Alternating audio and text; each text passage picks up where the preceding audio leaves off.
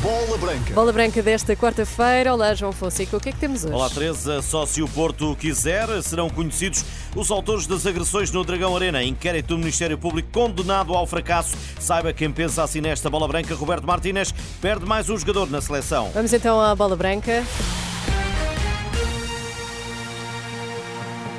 Boa tarde. Nova baixa na seleção portuguesa por lesão. Mateus Nunes está dispensado. Já voltamos a este assunto. Boa tarde. Mais uma vez, abertura de inquérito suscitado pelo Ministério Público não vai dar em nada. Só o Porto terá capacidade e, acima de tudo, a vontade para identificar os autores das agressões no Dragão Arena durante a Assembleia Geral que acabou suspensa na passada segunda-feira. É esta a ideia expressa em bola branca por José Fernando Rio, jurista e empresário, candidato derrotado com 25% dos votos nas últimas eleições do Futebol Clube do Porto. José Fernando Rio desconfia da eficácia do Ministério Público sobre os acontecimentos ocorridos no Dragão Arena. O Ministério Público tem liberdade total da ação. Não estou convencido que, que, consiga arranjar, arranjar muita prova, mas acho bem, eu acho bem. Acho porque houve, houve desacatos, houve insultos, houve, houve, houve ameaças e, portanto, acho que são atos que devem ser eh, investigados. Foi uma vergonha é uma página negra na história, na história do Porto e, que, e pela qual eu sinto muita tristeza. André Vilas Boas fala de um Porto refém de uma guarda pretoriana que condiciona. José Fernando Rio diz que caberá ao clube e respectivos órgãos sociais mostrar de que lado estão. O clube só é, só é refém se deixar ser refém, não é? Porque todos os órgãos sociais estavam presentes, toda a gente viu o, o que se passou há imagens, há, há, imagens internas, há imagens que as televisões divulgaram e, portanto, se o clube quiser atuar e quiser preservar um bocadinho a sua imagem, tem todos os meios para, para agir. Não sei, não sei se tem, se tem essa vontade anunciada. Eu gostava, eu gostava que tivesse, porque de facto o clube não pode ficar refém, refém de ninguém e só depende do, do próprio clube fazer com que as coisas eh, entrem nas linhas. Lourenço Pinto marcou para o próximo dia 29, a segunda-feira, no Dragão Arena, a continuação da Assembleia Geral eh, suspensa há dois dias. Ponto de interrogação à segurança, apesar do clube garantir empenho total nesta matéria. É necessário tomar, tomar medidas e não sei se é mais segurança privada, do que lá estava, se é segurança pública.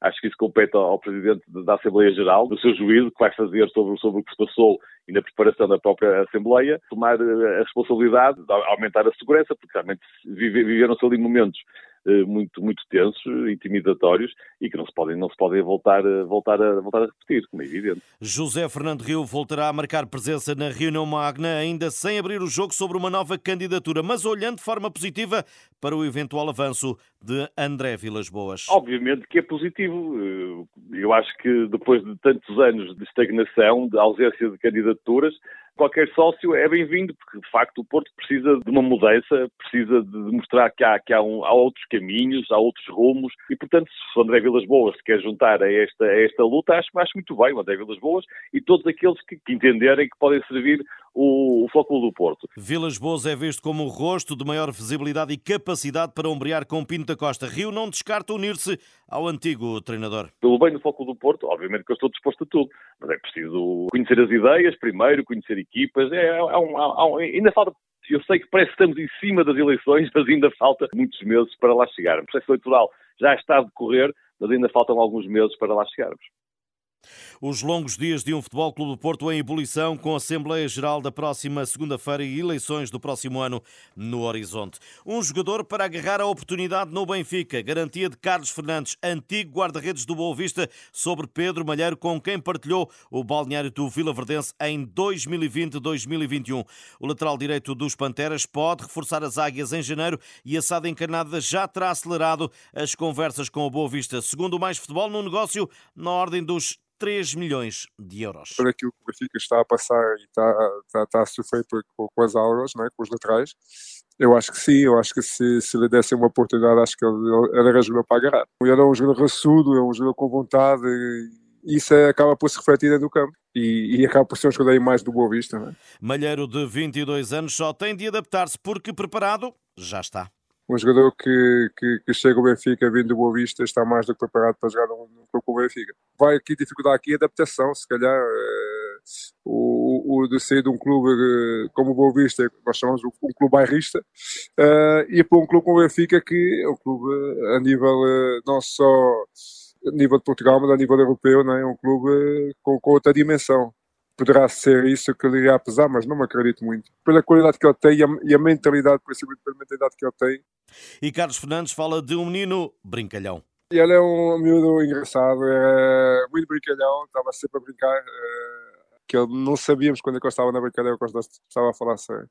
É normal, ele também tinha acabado de chegar, nós já tínhamos começado o campeonato e ele também, é, para querer se entrosar com, com os colegas, acabou por ser uma mais-valia na altura. Carlos Fernandes Pedro Malheiro soma sete temporadas no Bessa com meia época no Vila Verdense pelo meio. Mais uma baixa para Roberto Martínez. Mateus Nunes foi dispensado. O médio falhou o treino desta manhã da seleção na cidade do futebol e vai também falhar o duplo compromisso com Liechtenstein e Islândia. Ele que era uma das novidades da lista divulgada pelo técnico nacional. Nação orientada por Roberto Martínez também não esteve presente Rafael Guerreiro, o esquerdino do Bayern de Munique, resgatado para esta convocatória após a lesão de Nelson Semedo. O jogador dos Bávaros não estará apto para a partida de amanhã com o Liechtenstein. A seleção das esquinas parte esta tarde para Vaduz, onde às 18h30 Roberto Martínez e um jogador falam em conferência de imprensa, recordando que Portugal está já apurado para o Europeu do próximo ano e terá pela frente os dois últimos jogos da fase de qualificação, amanhã com Liechtenstein e domingo em Alvalade, lutação esgotada, a última partida diante da Islândia.